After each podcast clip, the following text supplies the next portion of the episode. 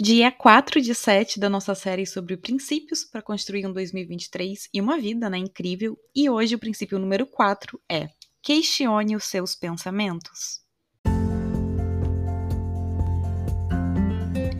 Ei, ei! Bem-vindo a mais um episódio. Eu sou Clarice Moreira, professora e mentora de autoconhecimento e desenvolvimento pessoal, e você está ouvindo o podcast Reconectar-se, nosso espaço para reflexões, inspirações e para bater um papo sobre temas que te ajudem a se reconectar com quem você é e com quem você realmente quer ser.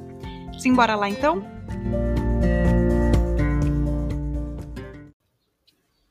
Bem, os nossos pensamentos, eles são as nossas interpretações de algo, de alguma situação, de algo que está acontecendo, de algo que aconteceu, de uma pessoa, enfim, né, da vida. Eles não representam uma verdade absoluta. Eles não são necessariamente uma reprodução da realidade.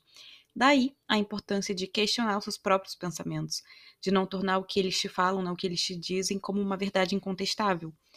A gente cria muitas histórias sobre tudo e sobre todos no nosso campo mental o tempo inteiro. A gente está sempre julgando algo, né? E julgando não necessariamente uma coisa de forma negativa, né? não necessariamente uma coisa feita de forma negativa para prejudicar, para apontar dedo, enfim. Julgando mesmo como certo errado, como isso, como aquilo. A gente está o tempo inteiro fazendo isso. E isso é baseado em coisas que são nossas, né, e não do outro. São nas nossas crenças, nas nossas vivências, nas nossas emoções, né, na forma como a gente lida com essas emoções, nas nossas experiências pessoais, sonhos, ideais, valores, princípios, enfim é no nosso conjunto, né? Aquilo baseado na, em quem a gente é hoje, em quem a gente foi, né? no que, que a gente viveu, no que, que a gente passou. E isso tudo forma o nosso julgamento sobre tudo que acontece à nossa volta e também sobre o que acontece internamente.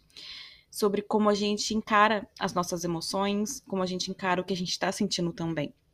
E o perigo de não questionar, né, então, os próprios pensamentos está justamente em não, ser, não parar para refletir né, sobre aquilo te diz antes de já tornar aquilo como uma realidade, ou seja, antes de levar aquele pensamento ali para acusar alguém, culpar alguém, julgar outra pessoa, apontar um dedo para alguém, ou mesmo fazer isso com você, né? Ou mesmo antes de se diminuir, de estabelecer que ah, você não merece, você não é capaz, ah, se você tá sentindo isso agora, você é uma pessoa ruim, você é uma pessoa isso, você é uma pessoa aquilo. Então, o perigo de não questionar tá realmente na forma como você vai lidar com a vida, com as outras pessoas e com você mesmo.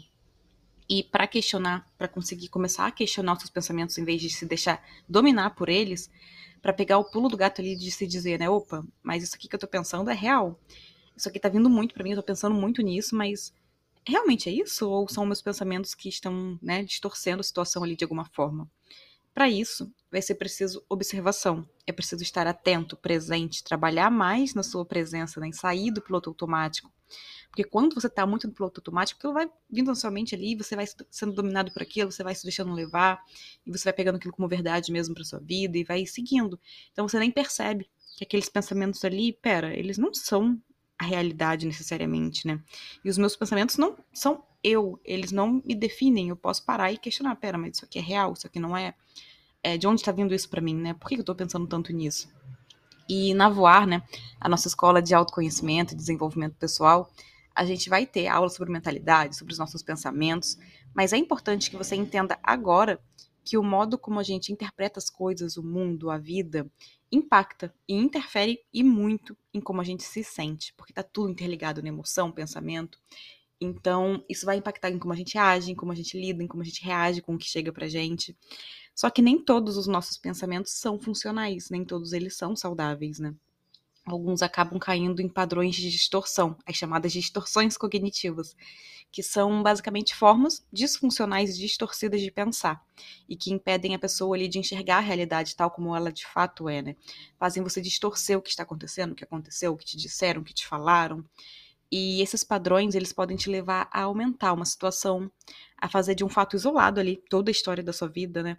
De tornar algo que nada tem a ver com você sobre você, de achar que sabe todas as intenções de todo mundo, de achar que sabe o que o outro pensa ou pensou né, em determinada situação, de achar que você tem capacidade ali de fazer uma leitura mental. Enfim, eles podem realmente distorcer tudo que está acontecendo e te levar a acabar indo numa direção de que gere conflito, tanto internamente ou quanto externamente com outra pessoa nas suas relações.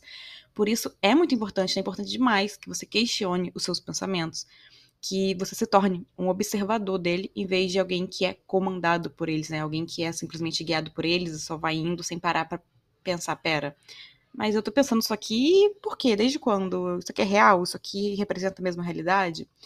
Então, você fazer isso, né, você parar, questionar, observar, observar primeiro, né, para questionar, isso vai evitar muitos conflitos externos e internos e te ajudar a começar a ter uma relação mais saudável com a sua mente.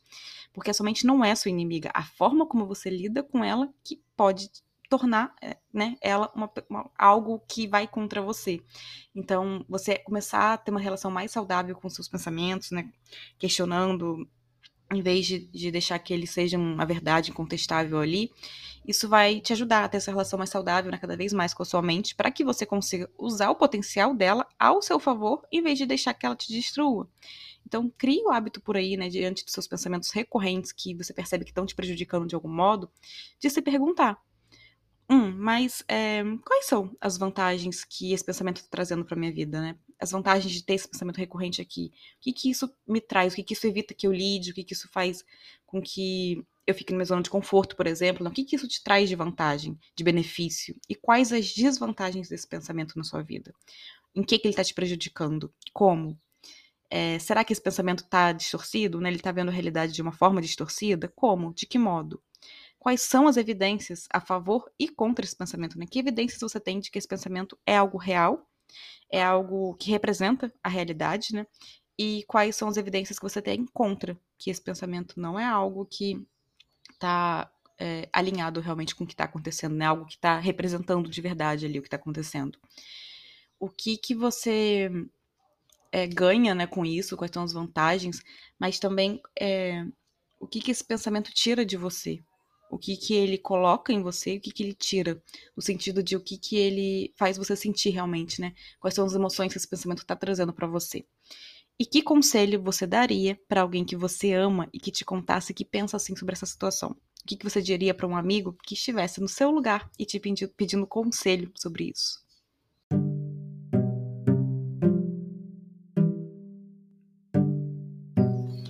E amanhã a gente vai falar sobre o princípio número 5, que tem certa conexão com o de hoje também, embora seja algo com um alcance mais amplo né, do que só os nossos pensamentos, que é revise e reflita. Então, um super abraço e até o episódio de amanhã.